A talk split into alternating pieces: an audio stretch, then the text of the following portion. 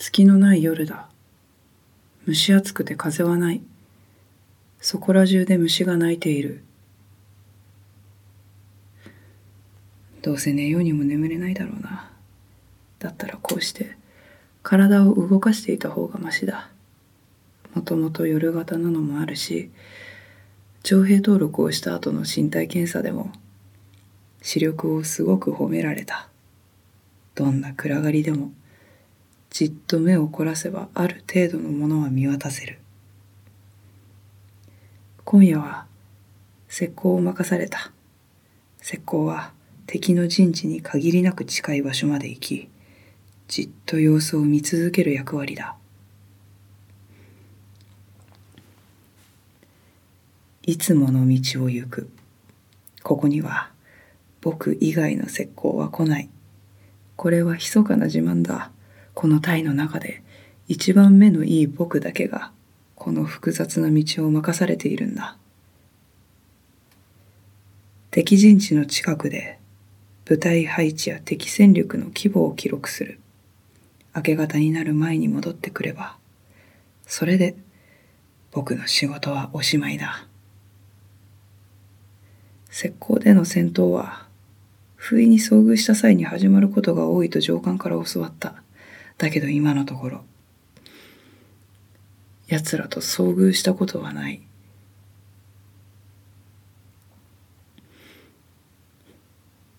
奴らは命を平気で捨てるという、おそらくこちらの言葉は通じない。僕は奴らの言葉を一つだけ教わった。ごめんなさい。謝罪の時の言葉らしい。だけど、この言葉を言われても、絶対許してはならないそうだ。奴らは、ごめんなさいと言いながら平気で撃ってくる。そういう奴らなのだという。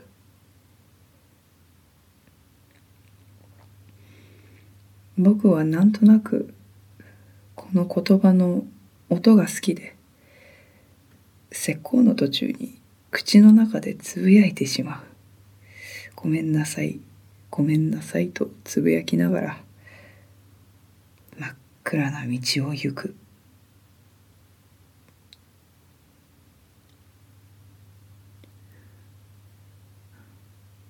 真夜中の空気が好きだ。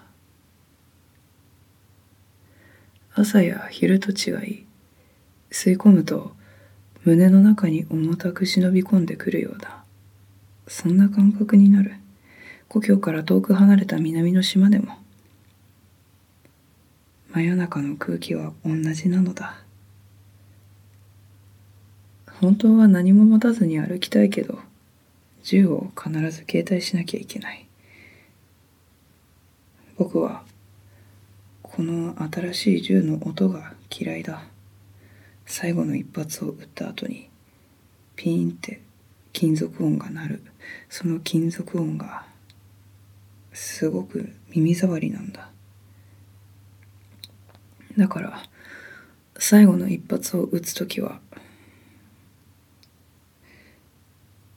特に憂鬱な気分になる。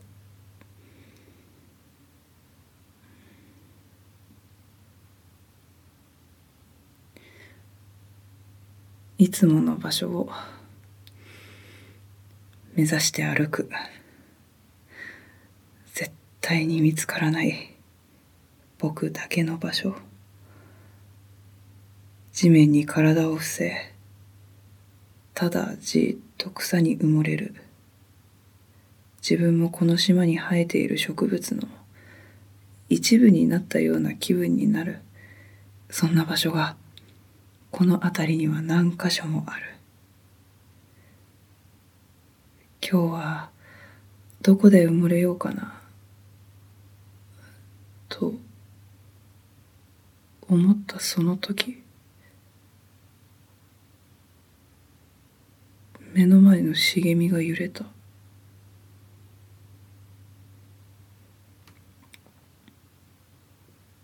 出てきたのは。敵兵だった。敵兵も僕に気づいてハッとしている。だけどお互いに声が出ないし体も動かない。僕は必死で目を凝らす。茂みと同じすすけた緑っぽいボロボロの軍服。丈が合ってないのかブカブカだ。背が低い。敵兵の特徴だ。靴墨を塗っているのか顔が真っ黒でわからない。だけど。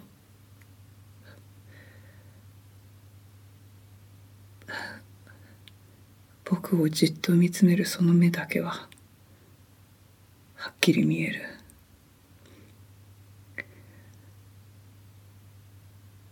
その目は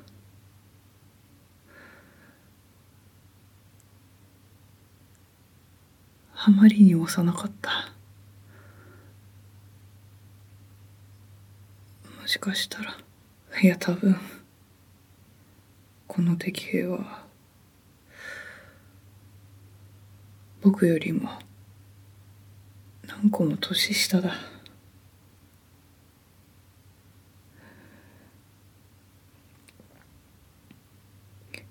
おそらくこの敵兵も僕と同じように石膏を命じられたんだ。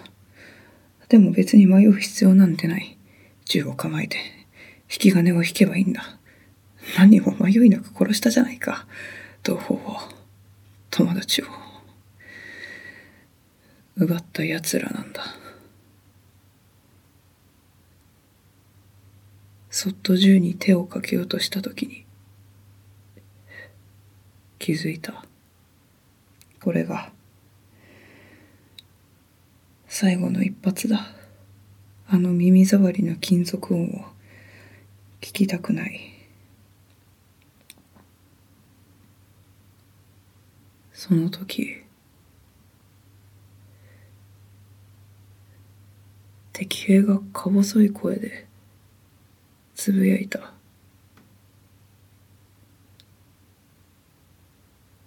ごめんなさい。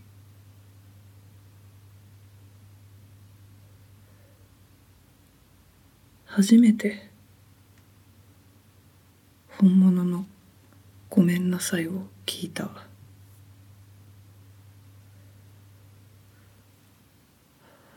そっか。これが「ごめんなさい」か。たとえ言われても。絶対に許してはいけないと教わっていた。だけど目の前で言われた「ごめんなさい」に嘘は混じっていないと思った。だって敵兵は目に涙を浮かべて両手を上げているじゃないか。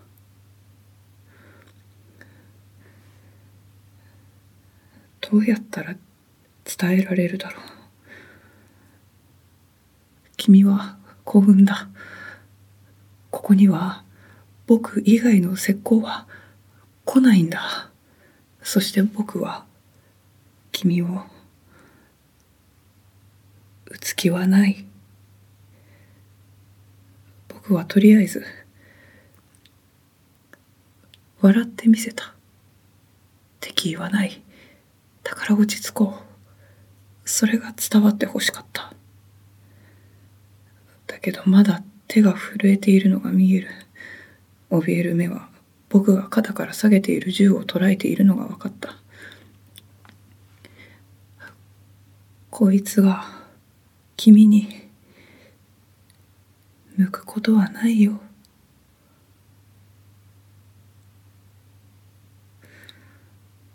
僕はそっと銃を砂利道に置く。そして僕も両手を上げ一歩後ろに下がった。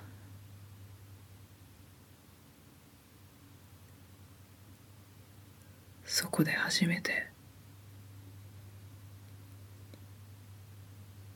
笑ってくれた。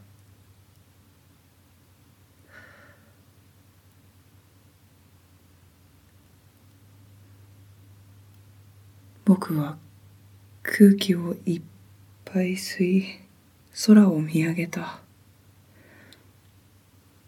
真っ暗で重たい。だけど何か少しだけ暖かい気がする。目の前で砂利を蹴る音がした。そして銃声が一発響いた。大嫌いな金属音が耳に響く。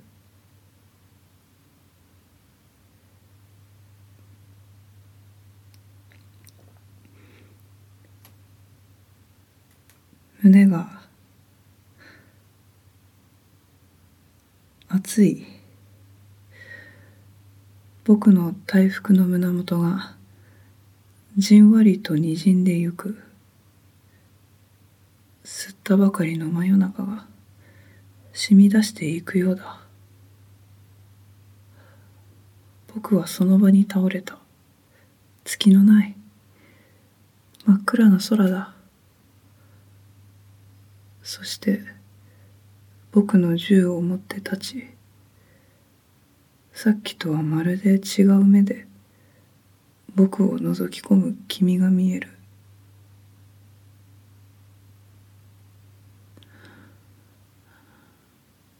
ごめんなさいとつぶやいた気がした。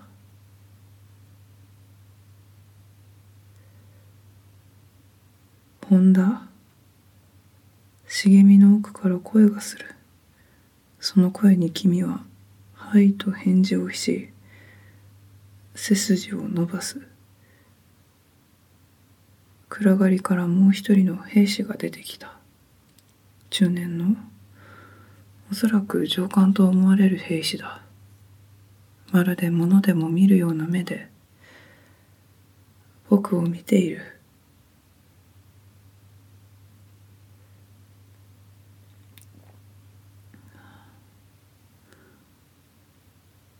本田それが君の名前なのかい？上官に僕の銃を渡してからでいい。僕の望みを一つだけ聞いてくれないか？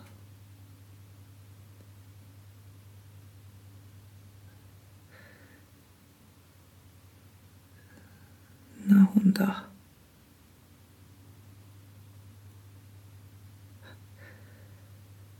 ここじゃなくてそこの茂みに寝かせてほしいんだ。こんな砂利道じゃなくて。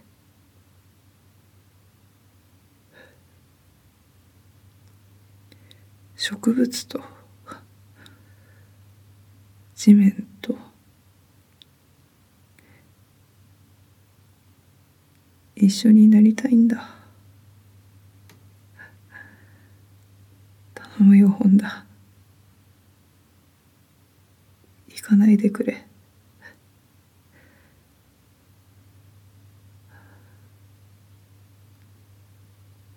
ここには